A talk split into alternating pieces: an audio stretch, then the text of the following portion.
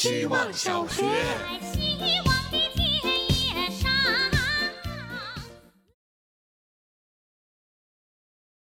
大家好，我是小猴子。今天早上脑子里突然闪过一个画面，是之前有个朋友开公司前跟我的一次谈话。他问我有什么要嘱咐他的没有。其实面对当时的他，我有很多话要说，但思来想去，好多还是吞了回去。最后就只问了他一个问题：你知道变成老板以后最重要的是要干嘛吗？他说赚钱啊。我问他，那没钱可赚的时候呢？他想了半天答不上来。变成老板以后最重要的是要学会给所有人找事做，不能只盯着自己的事。而给所有人找事做，也不是用事情把大家的时间塞满，而是去创造让所有人都能实现自我价值以及获得荣誉感的事。为什么今天早上会突然想到这一幕？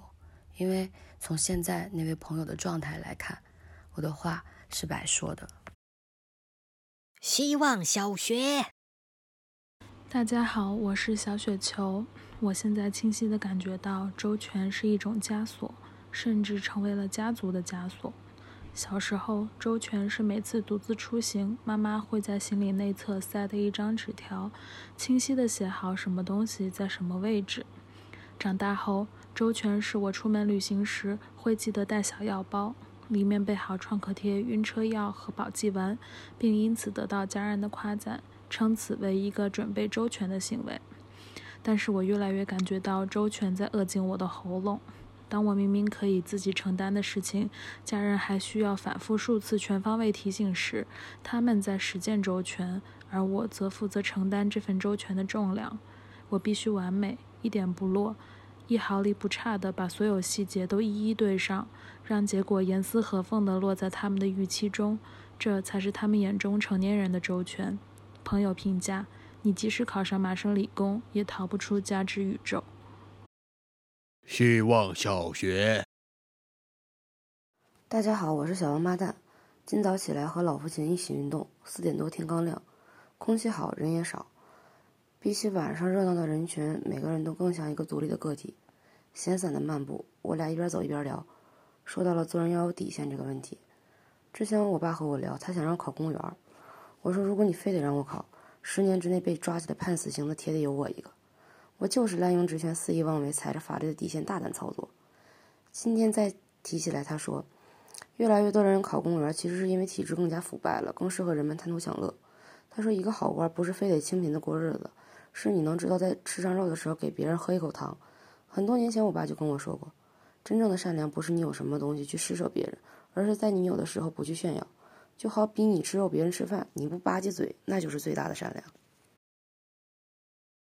希望小学，大家好，我是小姑娘。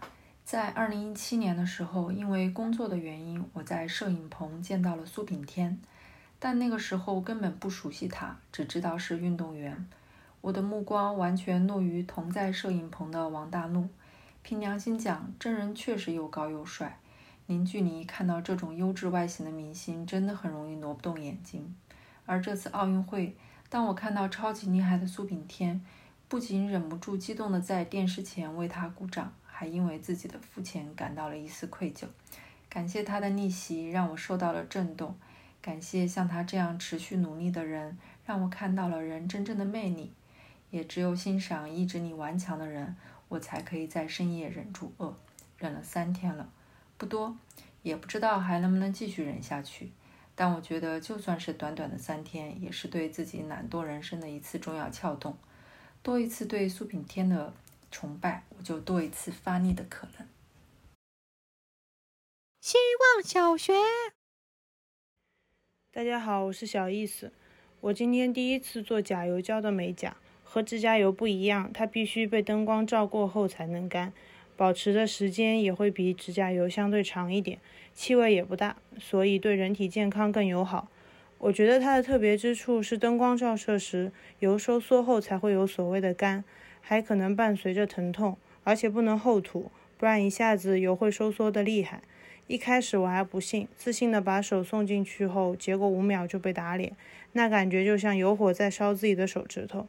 其实前面的故事都不是重点，重点在于做美甲的时候找回了一点自信。